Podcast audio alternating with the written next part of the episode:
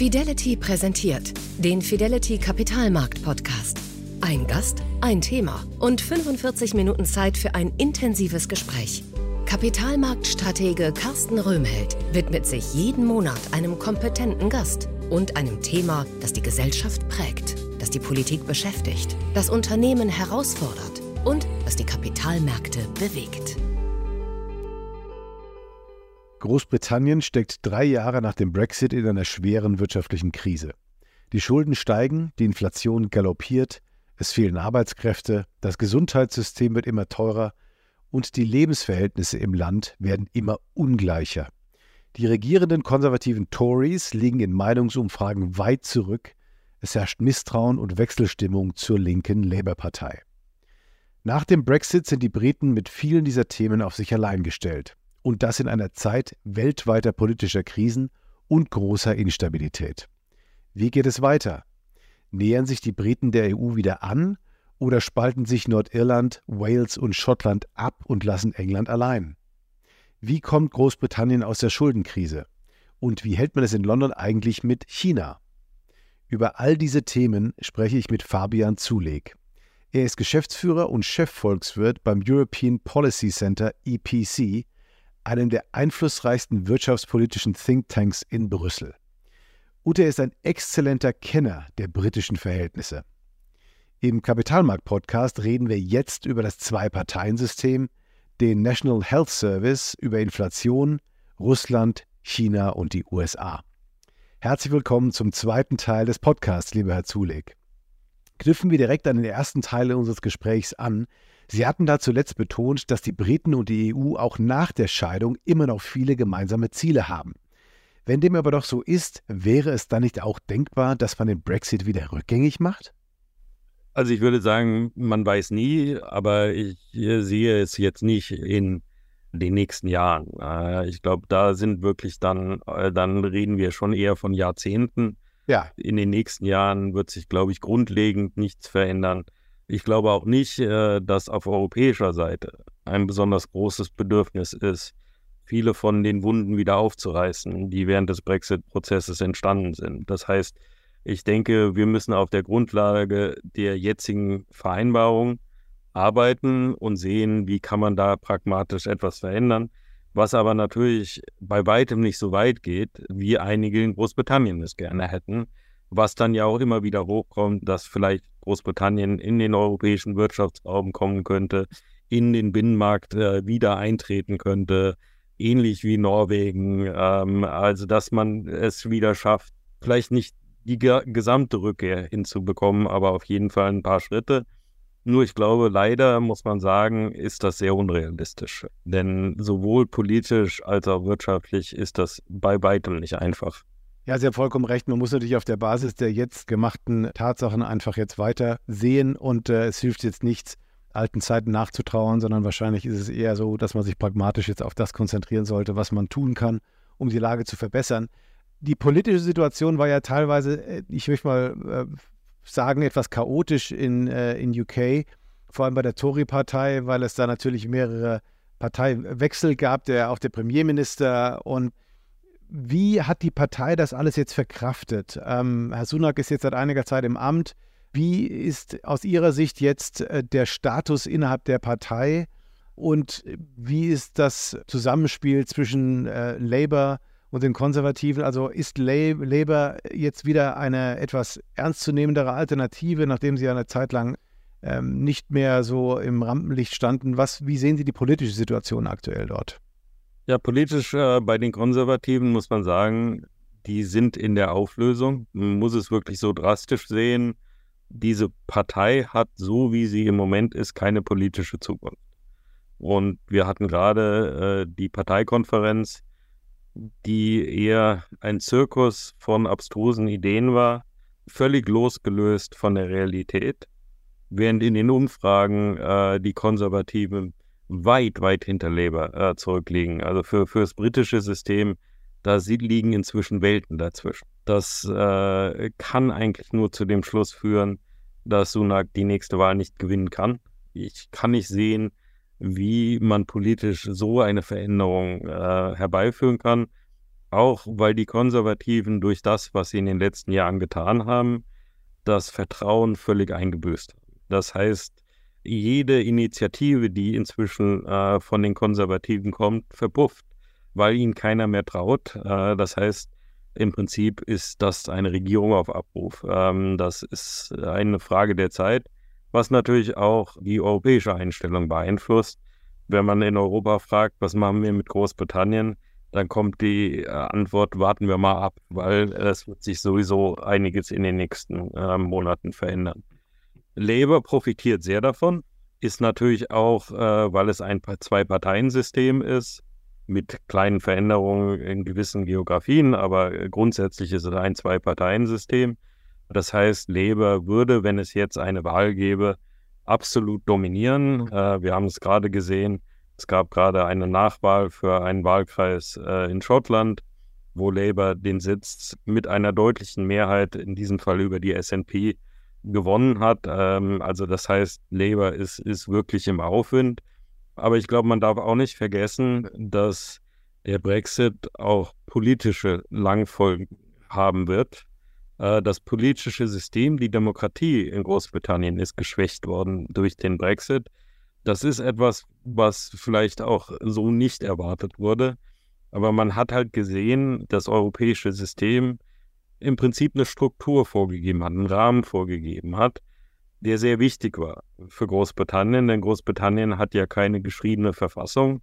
Das heißt, viele Dinge beruhen auf Konventionen, beruhen auf der Art, wie man Dinge eben macht. Und das wurde im Brexit in vielen Bereichen ausgehebelt. Und deshalb hatten wir auch einen Boris Johnson, der sich einfach über die Regeln hinweggesetzt hat. Wir hatten eine Liz Truss, die wirtschaftliche Politik gemacht hat, die ähm, mehr auf Hoffnung als auf Realität beruhte. Das sind Dinge, die hätten wir eigentlich in Großbritannien nie erwartet.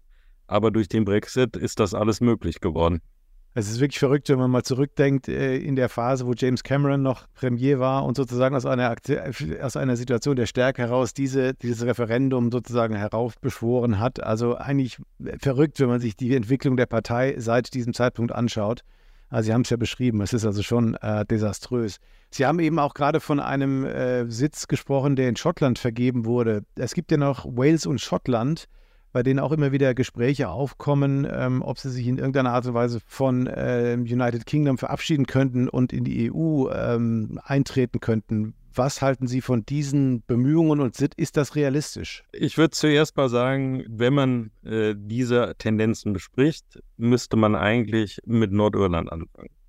Ja, denn für Nordirland haben wir jetzt de facto eine völlig andere Situation.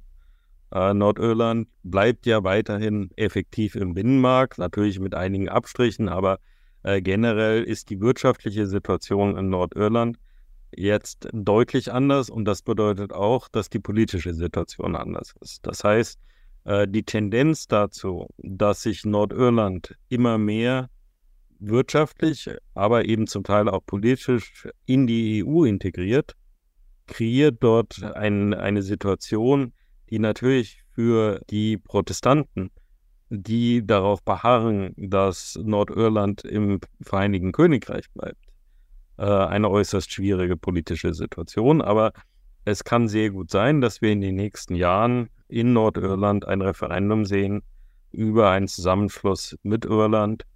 Es ist bei weitem nicht klar, welche Seite das Referendum gewinnen würde, aber auf jeden Fall ist das eine Möglichkeit, äh, die da ist.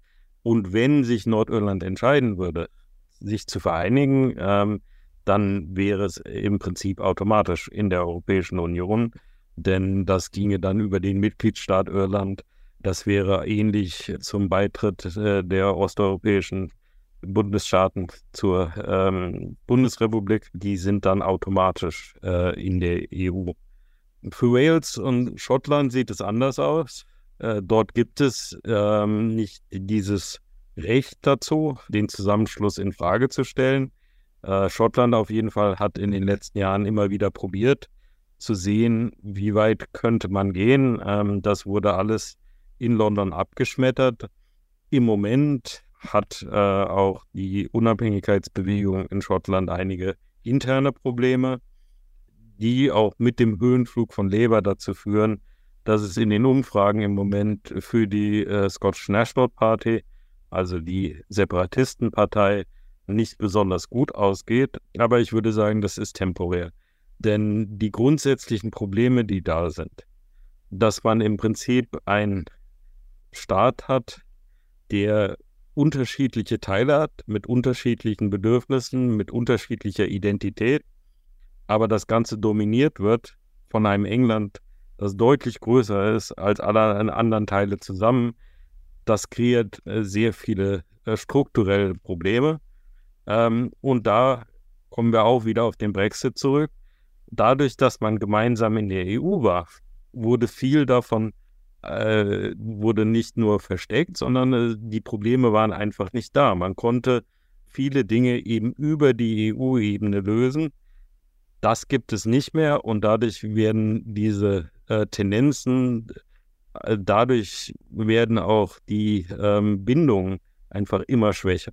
Also da gibt es noch einige Fragen zu klären. Es bleibt also sehr spannend.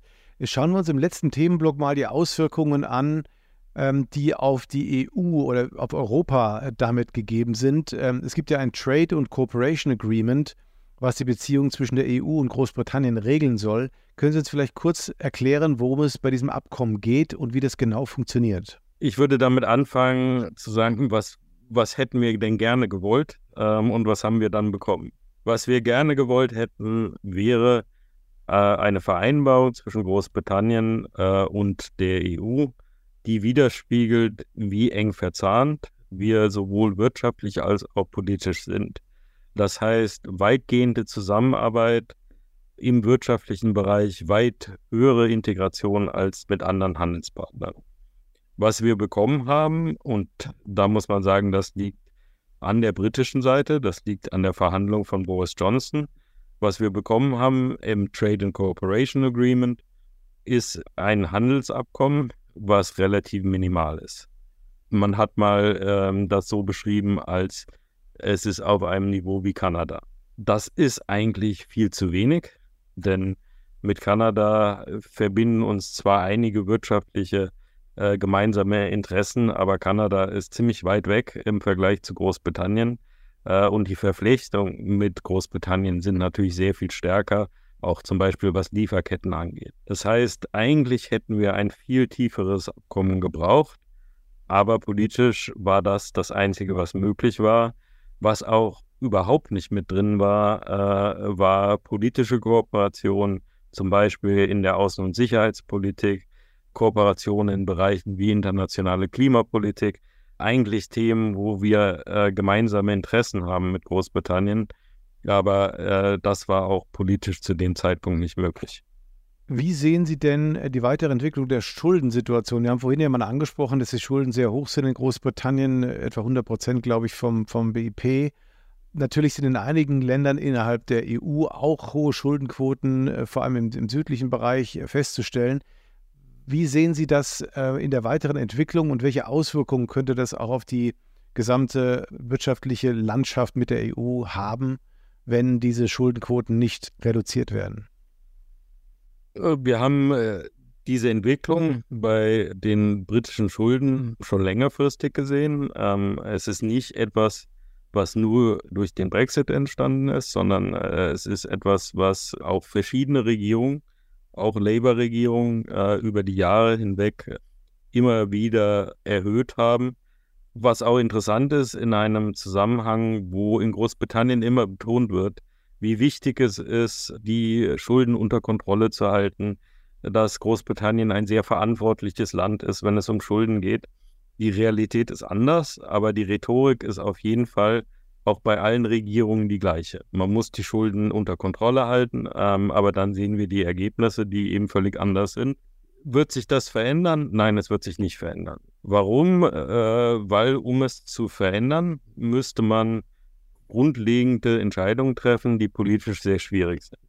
Wenn ich mir zum Beispiel die Staatsausgaben angucke, ein großer Teil und ein immer größerer Teil ähm, wird im National Health Service ausgegeben. Es gibt viele strukturelle Probleme äh, in der NHS, die man eigentlich angehen müsste. Das kann man politisch aber nicht machen. Äh, das heißt, in jeder Wahlkampagne wird immer wieder betont, wir müssen mehr Geld für die NHS finden. Die Infrastruktur im Land ist marode. Die neuen Projekte äh, werden jetzt zwar gestrichen, aber das heißt nicht, dass dann irgendwo Geld übrig bleibt, sondern das ist einfach nur die Realität, dass man dafür nicht mehr zahlen kann.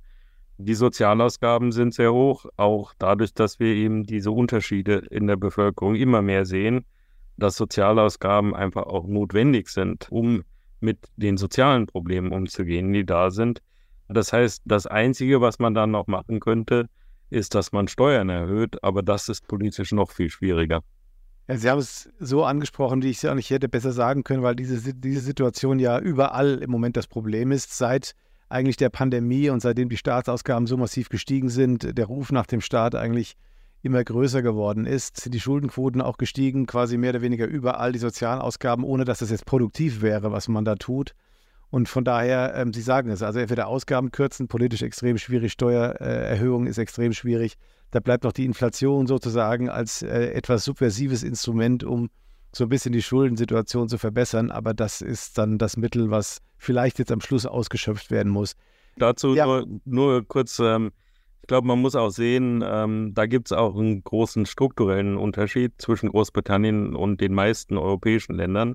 Ähm, Großbritannien hat ja eine relativ schlechte Rentenversorgung, aber sehr viel läuft eben über Besitz von Eigentum. Und das heißt, Inflation und ähm, natürlich auch dann die Versuche, die Inflation unter Kontrolle zu bringen, haben eine sehr viel größere Auswirkung äh, auf Haushalte in, in Großbritannien, was nochmal zu der politischen Schwierigkeit dann hinzukommt. Äh, wie geht man damit um? dass ähm, wir haben es ja gesehen mit Liz Truss, äh, wenn man das falsch macht, dann hat das nicht nur einen wirtschaftlichen Effekt, sondern direkt auch einen sozialen und politischen Effekt. In der Tat. Was, wir hatten es ja schon so ein bisschen angesprochen, was könnte denn aus Ihrer Sicht jetzt das politische Verhältnis jetzt zwischen der EU und Großbritannien weiter verbessern? Sie haben jetzt gerade angesprochen, dass die, äh, das Trade and Cooperation Agreement nicht so ausgefallen ist, wie wir uns das vorgestellt haben und, und auch andere Themen scheinen so ein bisschen distanzierter besprochen zu werden. Was, was könnte aus Ihrer Sicht dazu führen? Ist jetzt die Situation mit den aktuellen Krisenherden, auch vielleicht die Situation in Russland und so weiter, ein Punkt, der vielleicht uns dann doch näher zusammenführen könnte? Oder was aus Ihrer Sicht wäre geeignet, um die, das Verhältnis wieder etwas zu verbessern? Also ich denke, ein Schritt wird auf jeden Fall sein, eine neue Regierung zu haben. Das heißt jetzt nicht unbedingt, dass Labour äh, sehr viel pro-europäischer ist, aber einfach nur diesen Neuanfang zu haben, dass man sagen kann, gut, wir sind, wo wir sind und jetzt können wir anfangen, darüber zu reden, wie können wir das vielleicht pragmatisch in gewissen Bereichen verbessern. Und auch, weil, glaube ich, Labour sehr viel eher bereit dazu ist, auch strukturell zu denken, wie können wir denn zum Beispiel die Zusammenarbeit bei Außen- und Sicherheitspolitik verstärken. Also da denke ich, liegen natürlich auch Chancen, denn der Krieg in, in Ukraine ist ja etwas, wo man auch gemeinsam an einem Strang zieht. Wobei ich aber auch da vorsichtig sein würde, denn das, was im Moment ist, da sehe ich natürlich Großbritannien auch mit in einer Vorreiterrolle, wenn es darum geht, zum Beispiel militärische Unterstützung bereitzustellen, wenn es um die politische Unterstützung geht. Aber es kommt auch der Punkt, wenn dann die Frage aufkommt, wer für die Kosten aufkommt, wie wir den Wiederaufbau finanzieren, wie wir mit langfristig mit Flüchtlingen umgehen, die nicht zurückgehen. Und in solchen Bereichen, glaube ich, ist es eher unwahrscheinlich, dass Großbritannien sehr kooperativ sein wird, weil das auch Dinge sind, die daheim sehr schwierig sind zu vermitteln. Und ich denke, man muss auch vorsichtig sein, was wir gesehen haben, und das ist, glaube ich, nicht nur unter Sunak, das wird sich auch bei anderen politischen Führungskräften zeigen, ist, dass sich Großbritannien immer mehr distanziert von der Europäischen Union. Und wir hatten gerade die, die Situation, dass äh, Sunak äh, im Prinzip die Klimaversprechen der Regierung deutlich zurückgeschraubt hat. Wenn solche Entwicklungen weitergehen, dann wird es auch immer schwieriger zusammenzuarbeiten, weil natürlich dann die Schere immer weiter auseinanderklappt. Ja, in der Tat. Ähm, vielleicht zur letzten Frage, und das ist ein wichtiges Thema, was für uns immer wieder Erwähnung findet, China.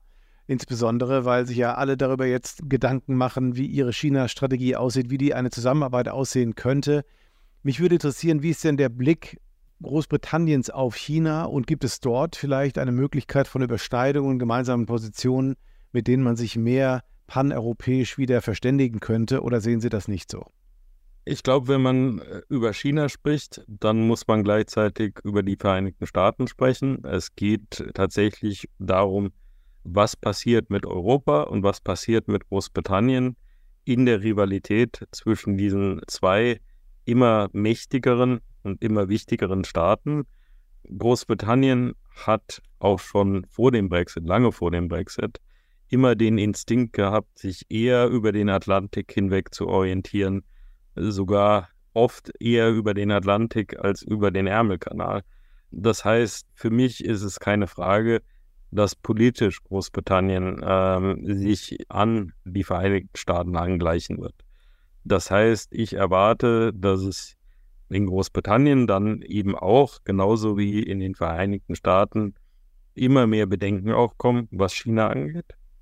Und was dann auch zu Friktionen zu europäischen Ländern führen kann, die ja nicht immer die gleiche äh, Interpretation oder den gleichen Ansatz fahren. Aber ich denke, das ist etwas, wo äh, man eben auch sagen muss, Großbritannien ist jetzt einfach auf internationaler Ebene ein, ein kleines Land, ein relativ unwichtiges Land. Natürlich ist es immer noch wichtig, aber im Vergleich zu den Schwergewichten ist Großbritannien eben jetzt nicht mehr in der gleichen Liga. Gemeinsam wäre das sicherlich besser gewesen, aber das ist nicht so. Herr Zulek, vielen, vielen Dank für das äh, spannende Gespräch mit Ihnen. Äh, das ist es für heute gewesen. Ähm, wir sind am Ende der Zeit angekommen. Auch Ihnen, liebe Zuhörer, herzlichen Dank für Ihr Interesse. Wir hoffen Ihnen heute wieder mal ein paar spannende Einblicke und interessante Insights gebracht und präsentiert zu haben. Wir sehen uns äh, sicher beim nächsten Mal wieder oder bei einem der vielen anderen Formate, die wir sich bereitstellen. Vielen Dank und beste Grüße, Ihr Carsten Röhmheld. Das war der Fidelity Kapitalmarkt Podcast mit Carsten Röhmheld. Weitere Informationen finden Sie in der Podcast-Beschreibung und auf fidelity.de. Wertentwicklungen in der Vergangenheit sind keine Garantie für zukünftige Erträge und Ergebnisse. Der Wert von Anteilen kann schwanken und wird nicht garantiert. Anleger werden darauf hingewiesen, dass insbesondere Fonds, die in Schwellenländern anlegen, mit höheren Risiken behaftet sein können. Die dargestellten Standpunkte spiegeln die Einschätzung des Herausgebers wider und können sich ohne Mitteilung darüber ändern. Daten und Informationsquellen wurden als verlässlich eingestuft, jedoch nicht von unabhängiger Stelle überprüft. Eine detaillierte Beschreibung der mit den jeweiligen Fonds verbundenen Risiken finden Sie in den entsprechenden Fondsprospekten. Fidelity übernimmt keine Haftung für direkte oder indirekte Schäden und Verluste. Weitere Informationen finden Sie unter fidelity.de.